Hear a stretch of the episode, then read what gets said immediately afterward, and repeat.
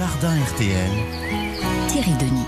Et en ce samedi matin, il arrive en direct, en duplex du Morvan, notre jardinier préféré, les jardins du Morvan représentés par Thierry Denis lui-même. Bonjour Thierry. Bonjour Christophe, bonjour à tous. Thierry, Patricia habite à Tonnerre, dans Lyon.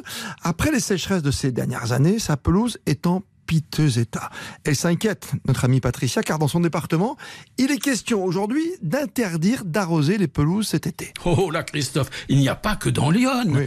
15 départements sont déjà sur la sellette, y compris en Bretagne. Et bien des jardiniers qui nous écoutent ce matin, eh bien ils ont autant de raisons de s'inquiéter pour leur pelouse que Patricia. Bon, oui je sais, il y a une vague de pluie ces derniers jours, elle va peut-être se prolonger, c'est toujours ça de prix, mais ça n'est qu'un court répit, car en cette saison, il n'y aura jamais, jamais, jamais assez d'eau pour vraiment réalimenter les nappes phréatiques qui étaient en dessous de la normale.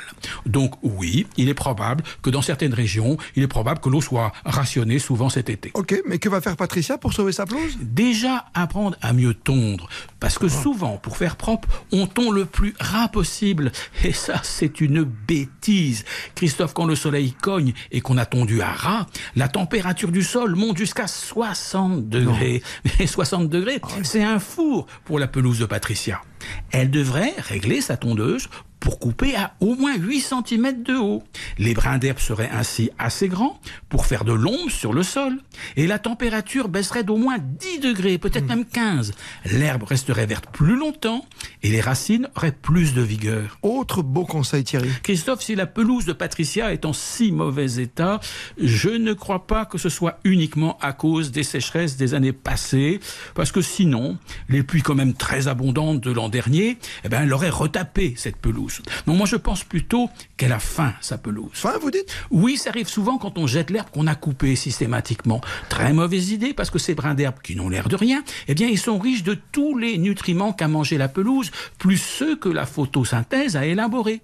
Et en les jetant, ces brins, on appauvrit le sol et la pelouse, eh ben, ben, elle devient minable. Alors la solution? L'idéal, c'est d'avoir une tondeuse qui pulvérise les brins d'herbe, des brins d'herbe qui retombent alors tout de suite sur le sol, et les vers de terre les enfouissent, et les nutriments ne sont pas perdus. La pelouse reste donc vigoureuse d'année en année. Bon, dans le cas de Patricia, sa pelouse est vraiment très abîmée, ça ne suffira pas. Il va falloir passer par la case engrais pendant deux ou trois ans.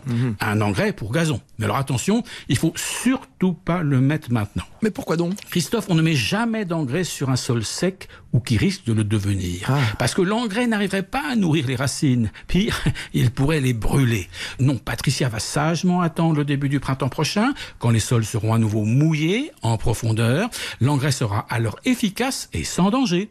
Et à la fin du printemps, la pelouse de Patricia sera comme neuve. Tondre plus haut pour résumer et ne pas affamer l'herbe, c'est donc le secret d'une pelouse en bonne santé. On l'a bien compris Thierry Denis.